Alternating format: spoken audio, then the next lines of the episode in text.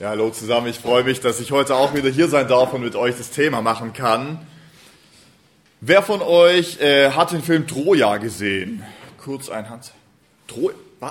Nur so wenige? Nein. Bildungslücken, die sich hier auftun, okay. Das dachte ich irgendwie so 90 Prozent der Hände. Troja, der Film, es geht um diese äh, ja, historische Schlacht quasi. Ich glaube, das kennt jeder. Die Schlacht um diese Stadt Troja mit dem bekannten trojanischen Pferd. Und in diesem Film geht es unter anderem auch um mehrere Hauptpersonen. Da ist zum Beispiel Hektor. Hektor, der Prinz der Stadt Troja, ein äh, ja, bekannter Kämpfer dort. Und eine andere Hauptperson ist Achilles. Und Achilles ist ein übermächtiger Krieger in diesem Film, der Gegner. Und es kommt in diesem Film zu der Szene, dass Achilles sich nach einer gewissen Vorgeschichte an Hektor rächen will. Und er reitet auf diese große Stadt zu, es sind riesige Mauern, und oben auf dieser Mauer steht Hektor und der König und das Volk quasi. Und Achilles steht vor diesem Tor und er schreit nach Hektor. Und so und er steht vor diesem Tor und er schreit so lange nach Hektor, bis dieser sich eben aufmacht in diesen eigentlich ja, aussichtslosen Kampf gegen diesen übermächtigen Krieger Achilles. Und man sieht an diesem Film, wie der Hektor sich bereit macht, zieht seine Rüstung an, er kommt zu diesem riesigen Stadttor und bevor das Stadttor für ihn geöffnet wird, kommt ein Soldat und er bringt Hektor seine Waffen. Er bekommt einen Helm, er hat einen Brustpanzer an, alles sitzt perfekt, er bekommt sein Schild, sein Schwert und dann wird dieses riesige Tor von den Soldaten geöffnet und er geht raus. Mann gegen Mann, quasi eigentlich diese letzte große Schlacht für ihn. Das sind Momente in dem Film, die mich voll begeistern. So, das nimmt mich voll mit. Diese Soldaten, ja, wie er sich vorbereitet und dann dieses Tor aufgeht so ein richtiger Gänsehautmoment für mich. Logo, ich meine, es geht um alles für den Typen. Es geht um alles. Und die Bibel redet zu uns auch über einen Kampf. Da schreibt nämlich Paulus an seinen Timotheus in 1 Timotheus 6, Vers 12, er sagt, kämpfe den guten Kampf, der zu einem Leben im Glauben gehört. Das bedeutet, die Bibel sagt, hey, wer im Glauben lebt, der befindet sich automatisch in einem Kampf. Das gehört dazu. Das kann man nicht trennen. Und genau das lesen wir auch in Epheser 6, Vers, ab Vers 10. Und zwar wird es so sein, dass wir uns im Jugendurlaub gerade damit beschäftigen. Epheser 6, die Waffenrüstung für die Gläubigen. Und heute möchte ich quasi hinführend zum Jugendurlaub das Thema machen, um den Kampf, der zum Glauben dazugehört. Und da steht, Epheser 6 ab Vers 10, Lasst euch stark machen durch den Herrn, durch seine gewaltige Kraft. Zieht die volle Rüstung Gottes an, damit ihr den heimtückischen Anschlägen des Teufels standhalten könnt. Wir kämpfen ja nicht gegen Menschen aus Fleisch und Blut, sondern gegen dämonische Mächte und Gewalten, gegen Weltherrscher der Finsternis, gegen die bösartigen Geistwesen in der unsichtbaren Welt. Das ist quasi der Einstiegstext zu unserem Jugendurlaub. Denn ab dann kommt die Waffenrüstung, die wir uns, wie hoffentlich alle wissen, dann im Jugendurlaub Stück für Stück anschauen wollen. Und im Vorfeld will ich mit euch eben ein paar Punkte dazu anschauen. Mein erster Punkt ist, was ist es für ein Kampf und gegen wen kämpfen wir überhaupt? Worum geht's? Die Frage ist, wer kämpft eigentlich gegeneinander? Das ist logisch, das sind Gegner, keine Freunde. Es gibt vielleicht mal einen freundschaftlichen Wettkampf, aber wenn es wirklich bis aufs Blut geht, wenn es bis zum Ende geht, dann sind es Feinde.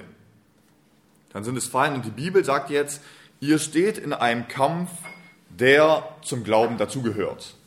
Und das Gute ist, und da bin ich echt sehr dankbar, Gott redet zu uns Klartext. In der heutigen Zeit, wo alles irgendwie politisch korrekt sein muss, wo man Sachen sagt, die dann ja keinen Anstoß geben, dass man keinem auf die Füße tritt und dann kommt ein Wischiwaschi raus. Zum Glück ist Gott anders, er redet Klartext. Und Gott sagt, es gibt keine goldene Mitte. Er sagt, es gibt das Gute und das Böse. Er sagt, es gibt Licht und es gibt Finsternis. Und er sagt, da ist keine Dämmerung, da ist kein Grauton, sondern entweder du gehörst zu Gott oder du bist gegen Gott. Es gibt keine Mitte. Fertig.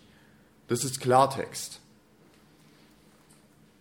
Und Gott sagt, die Welt und die Menschen, die habe ich geschaffen und sie haben sich gegen mich entschieden. Sagt, der Mensch ist gefallen. Der Mensch ist gefallen und damit gebe ich die Welt ab an den Satan. Und so beschreibt es uns auch die Bibel, dass die Bibel uns den Satan, den Teufel, als den Fürst der Welt oder den Herrscher der Welt darstellt. Das lesen wir an mehreren Stellen, zum Beispiel in 2. Korinther 4, 4, dass er sagt, hey, der Fürst dieser Welt ist Satan, denn sie ist gefallen und sie hat sich gegen Gott entschieden. Und jetzt wissen wir, ich meine, das ist ein Thema für die Jugend, für den Jugendurlaub, wir kennen die Botschaft von Jesus, wir wissen, hey, Gott gibt uns die Möglichkeit, die Seiten zu wechseln. Er sagt, wir haben die Chance, von der Finsternis ins Licht zu treten, durch Jesus, aber unseren Aufenthaltsort, den wechseln wir dadurch nicht.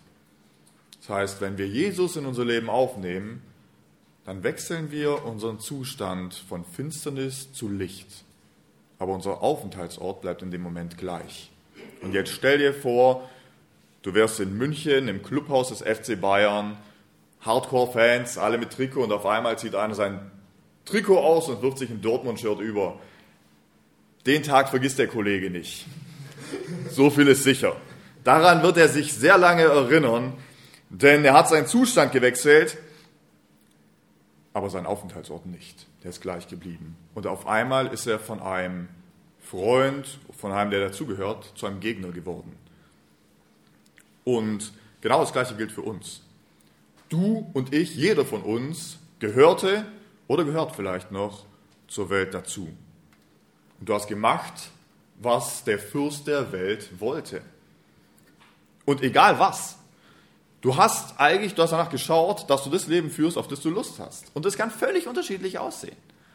Ob du dein Leben dem Sport widmest, deinem Hobby, dem Zocken, den Frauen, dem Vergnügen, keine Ahnung. Es können auch gute Dinge sein, der Arbeit, der Wohltätigkeit, völlig egal. Aber du hast dich um dich selbst gedreht.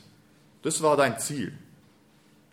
Und ob bewusst oder nicht, ist völlig egal. Du hast am Ziel des Fürsten der Welt mitgearbeitet. Und zwar kein Problem für dich. Denn das sind die Dinge, die zur Welt gehören und du gehörtest auch dazu. Sogar die Bibel sagt es uns. Die sagt, hey, wenn du glaubst, dass nach dem Leben hier auf der Welt alles vorbei ist, dann habe ich einen Tipp für dich. Dann sagt die Bibel, dann lass uns saufen und fressen, weil morgen sind wir tot. So steht es in 1. Korinther 15, Vers 30. Und sagt, hey, wenn du denkst, dass das hier alles ist, dann solltest du Gas geben, weil deine Zeit läuft ab. Und so verfolgtest du bewusst oder unbewusst, die meisten unbewusst, das Ziel des Fürsten dieser Welt, nämlich du ignorierst Gott und gibst ihm nicht, was ihm zusteht, denn Gott gebührt alle Ehre. Gott steht es zu, dass wir ein Leben führen, durch das er verherrlicht wird. Und alles andere, alles andere ist kein Grauton, ist keine goldene Mitte, sondern ist das Ziel des Fürsten dieser Welt. Und Satan mit seiner Gefolgschaft ist auf dem Weg in die Verdammnis, sagt die Bibel. Und alle, die an seinem Plan mitarbeiten, selbst wenn sie es nicht mal wissen, laufen mit. Warum sollte er was gegen dich haben? Du gehörst dazu.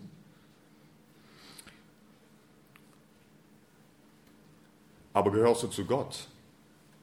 Hast du eben, was ich vorher erwähnt habe, dieses Opfer von Jesus angenommen und hast die Seiten gewechselt, dann arbeitest du plötzlich nicht mehr mit.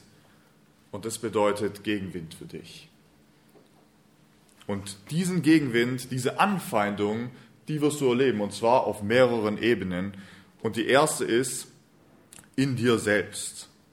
In dir selbst, du wirst merken, dass sich schlechte Gewohnheiten nicht einfach ablegen lassen. Und vielleicht hat es der eine oder andere auch schon gemerkt. Wer den ganzen Tag gezockt hat, der kann es nicht plötzlich lassen. Wer sich zur Angewohnheit gemacht hat, schlecht über andere zu reden und zu lästern, der kann es nicht einfach lassen.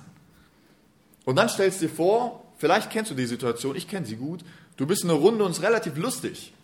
Und jetzt ist da einer dabei in dieser Runde und der ist nicht ganz so cool halt. Und die Leute beginnen sich über den halt ein bisschen lustig zu machen. Und man, ja, man verarscht den halt so. Und das wird noch besser, weil mit dem sein Versuchen, sich da quasi rauszureden, macht er sich immer noch mehr zum Affen, weil er checkt's nicht. Und jetzt fällt dir so ein Knaller ein, hey. Jetzt hast du den Spruch, dass du denkst, wenn ich den bringe, hey, dann brechen alle ab. Dann brechen alle ab vor Lachen. Und gleichzeitig weißt du, eigentlich ist es nicht richtig, ihn hier fertig zu machen. Und plötzlich hast du mitten in dir einen Kampf. Was sollst du tun? Und du merkst, es kämpft was in dir. Vielleicht kennst du es, ich kenne es gut.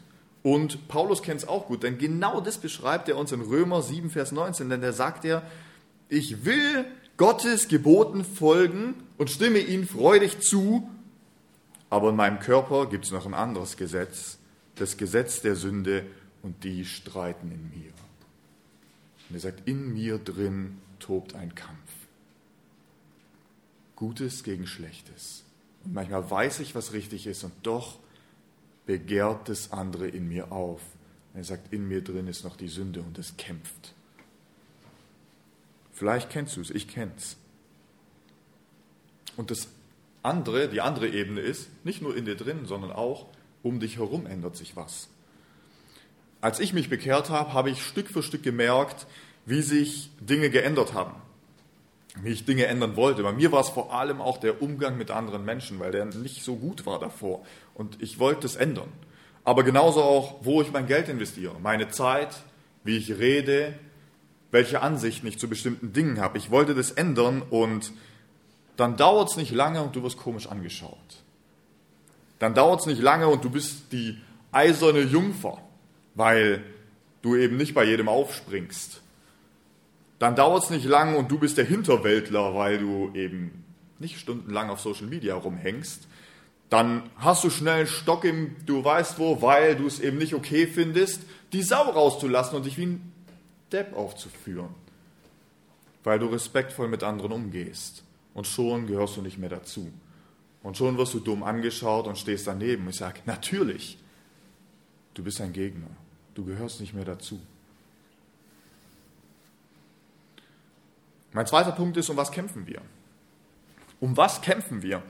Ich meine, warum steigt ein Boxer in den Ring? Ich schaue schon gerne Boxen an ähm, und es kann viele Gründe geben, warum Boxer da reinsteigen.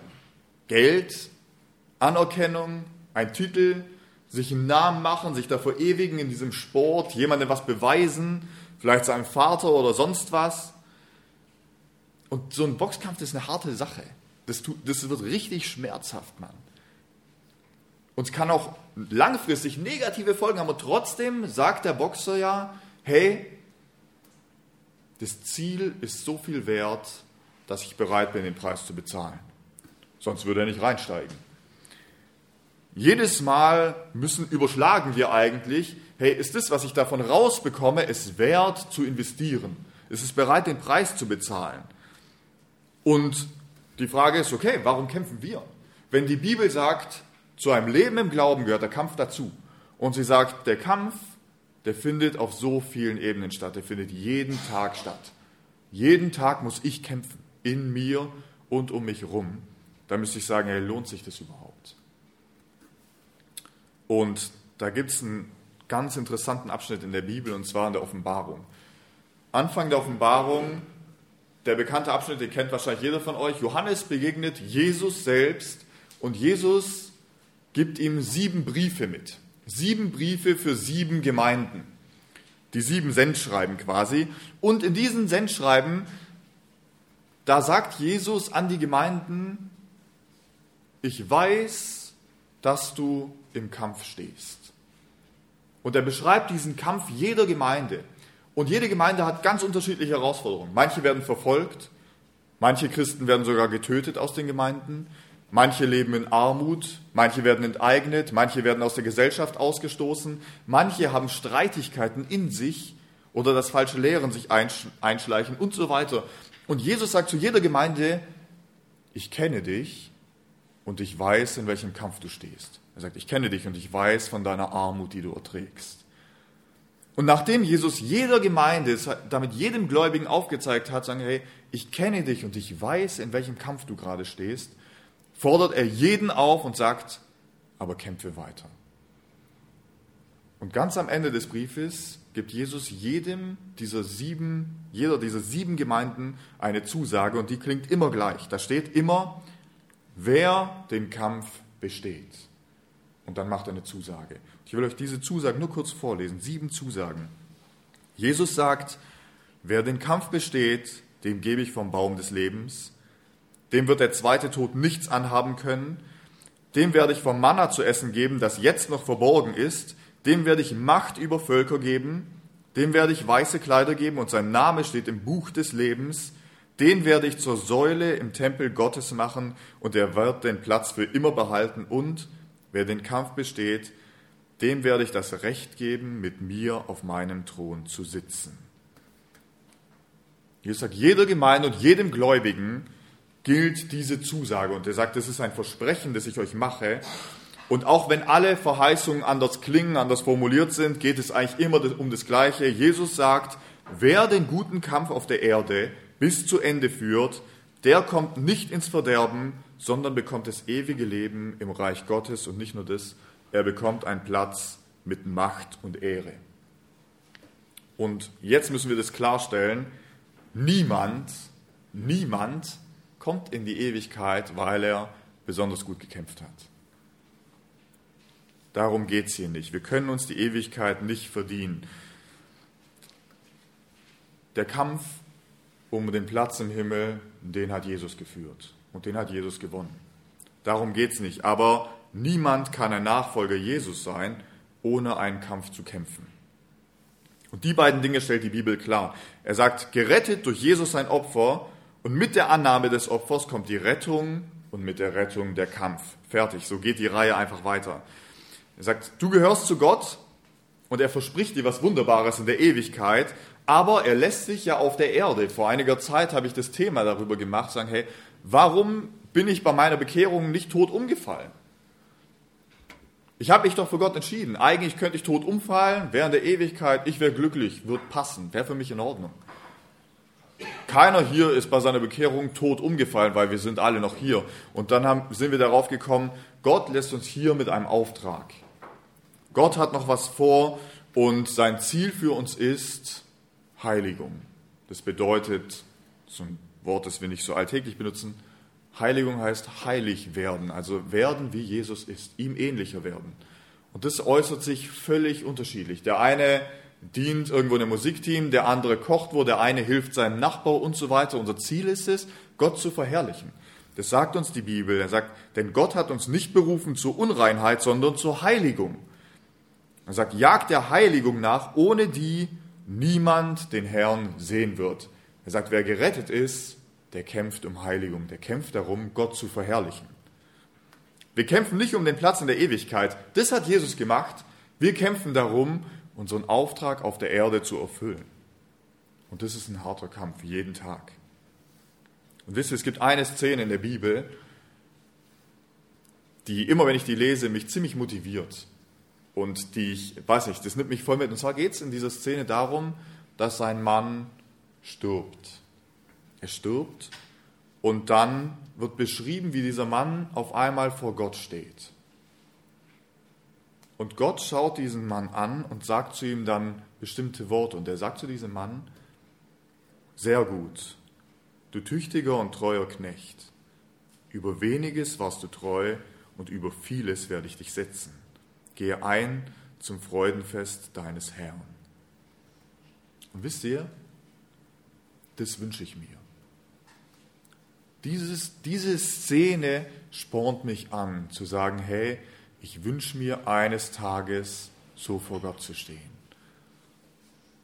Und die Bibel sagt uns, gerettet werden wir durch Jesus sein Opfer, aber sie sagt auch, manche von euch werden gerettet und sie beschreibt es wie durchs Feuer.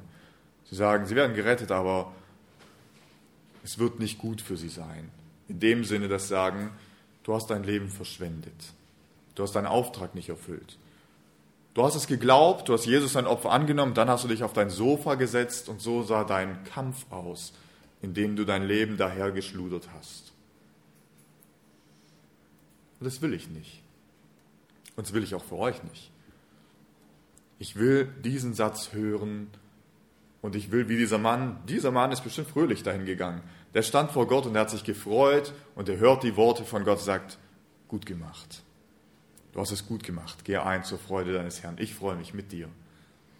Und das spornt mich an. Das ist ein Ziel, für das der größte Kampf sich lohnt. Und so will ich zum letzten Punkt kommen, der heißt, wie kämpfen wir denn überhaupt? Also ich habe jetzt heute kein Schwert dabei, auch kein Streitaxt oder sowas, keiner von euch. Also wie kämpfen wir? Kämpfe und Kampffelder können völlig unterschiedlich sein. Die zwei Boxer, die sich in einem Ring treffen, zwei Zocker, die sich auf, einer Online, auf einem Online-Spielfeld irgendwo treffen und dort gegeneinander kämpfen, während sie an zwei unterschiedlichen Orten auf der Welt sitzen, oder Soldaten, die hinter der feindlichen Linie versteckt sind und der Gegner ist um sie rum und sie wissen, das Gefecht beginnt bald. Alles Kämpfe, alles Kämpfer und doch alles unterschiedliche Gebiete und Waffen und Einsätze. Aber worum geht es bei uns?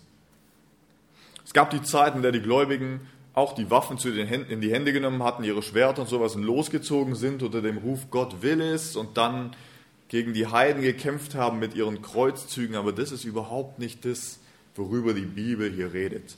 Unser Kampf geht nicht um Landesgebiete, um Ressourcen oder Macht. Darum geht es nicht. Es geht um was ganz anderes. Es geht darum, ob Gott mit deinem Leben verherrlicht wird oder nicht. Das zählt.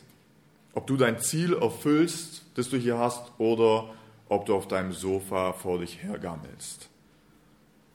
Und dieser Kampf findet an einem Ort statt, oder vor allem an einem Ort, und zwar in unserem Herzen. Aus unserem Herzen, aus unserem Innersten, daraus entspringt das, was wir dann sehen, was sichtbar wird. Unsere Gedanken, unsere Worte und damit unsere Taten, alles kommt darauf, äh, daraus, daraus äh, eben ja, hinaus, aus unserem Herzen. Und deshalb hat es darauf der Gegner abgesehen. Unser Herz will er haben. Er wünscht sich, dass unser Leben ein jämmerliches Zeugnis für Gott wird. Er wünscht sich, dass wir ja, den Kampf einfach sein lassen und vor uns her dümpeln. Der Kampf, der in uns stattfindet, wie Paulus es gesagt hat, er sagt, hey, in mir drin merke ich, dass zwei Dinge sind, die kämpfen gegeneinander. Und wie dieser Kampf ausgeht, sehen wir daran, wie unser Leben aussieht. So wie vorhin dem Beispiel, ob du deinen miesen Witz über den Jungen bringst oder nicht, macht sichtbar, wie der Kampf in deinem Herzen ausgegangen ist. Entschieden wird es in unserem Herzen und dann trägt es sich nach außen. Der Kampf findet in uns statt. Und wir als Jugendleiter, wir haben den Wunsch, dass die Jugend eine brennende Jugend für Christus ist. Ich wünsche mir eine Jugend, die nicht nur am Freitag hier ist, um irgendwie eine gute Zeit zu haben, um was zu essen und dann, keine Ahnung, was zu spielen. Auch das gehört alles dazu.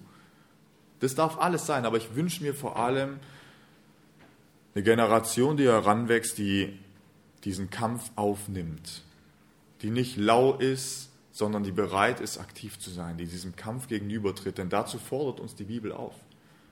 Sagt, kämpf den guten Kampf, das ist eine Aufforderung.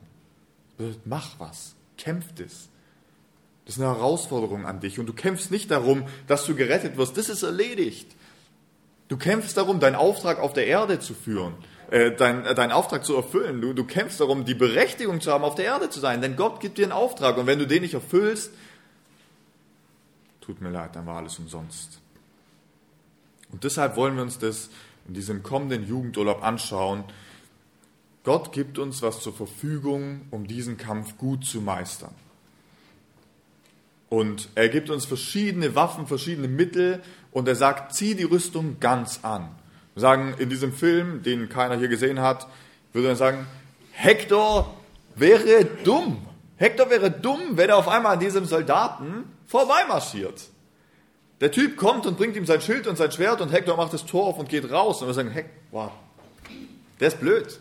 Der hat keine Chance. Du läufst ohne Waffen in einen Kampf. Du wirst untergehen. Und genau so wären wir auch. Gott stellt uns zur Verfügung und er sagt, schau mal, hier habe ich was für dich. Ich weiß, dass du in einem Kampf stehst und ich weiß, dass es schwierig ist und deshalb gebe ich dir was mit. Und er sagt, sei nicht dumm, lass sie nicht liegen, nimm sie mit. Und darauf wollen, das wollen wir in diesem Jugendurlaub machen. Wir sagen, hey, geh diesen Kampf an. Und vielleicht ist manch einer hier, der sagt, eigentlich habe ich nie begonnen zu kämpfen. Eigentlich mache ich, ja, eigentlich mache ich, was ich will, auf Deutsch gesagt. Eigentlich arbeite ich noch mit am Ziel des Weltfürsten. Vielleicht gibt es manch einen, der sagt, hey, weißt du was, ich habe aufgegeben zu kämpfen. Ich bin so oft gefallen, vielleicht in einer bestimmten Sünde, oder ich habe so viel probiert und es klappt nicht und ich habe aufgegeben. Dann will ich dich ermutigen und sagen, hey, die Bibel fordert uns auf, kämpfe weiter, kämpfe diesen guten Kampf. Und der endet erst in dem Moment, in dem wir tot umfallen. Und bis dahin kämpfen wir. Und deshalb will ich euch ermutigen, hey, tu es. Werde aktiv in diesem Kampf. Geb dich nicht auf. Gott hat einen Plan für dich und ich wünsche mir das so sehr, dass wir in dem Moment, in dem der Kampf beendet ist, in dem ich meine Augen hier zumache, in dem du deine Augen hier zumachst, du fröhlich vor Gott trittst, in der Erwartung, die Worte zu hören, du hast es gut gemacht. Du hast es gut gemacht und das Gute ist, und damit will ich mein Thema auch abschließen, unsere Themenreihe beginnt eigentlich, sag ich mal so, mitunter mit Vers 10, Epheser 6, Vers 10, und da steht, lasst euch stark machen durch den Herrn und seine gewaltige Kraft. Er sagt, hey, es ist ein Kampf und ich weiß, du wirst untergehen. Wenn du es probierst, wirst du untergehen. Deshalb sagt er, aber lass dich stark machen durch meine Kraft. Und er sagt, hier reiche ich dir Waffen dar und damit führst du ein Leben im guten Kampf, das sich lohnt. Und das wünsche ich mir für mich und für uns alle, dass uns das ermutigt, auch für die, die nicht im Jugendurlaub mit dabei sind, zu sagen, hey, kämpfe diesen guten Kampf. Gib nicht auf, sondern werd, ja, werd aktiv, indem du auf Gott schaust und dich zurüsten lässt. Jetzt würde ich gerne noch beten. Wer will, darf gerne ja, beten und dann werde ich den Abschluss machen.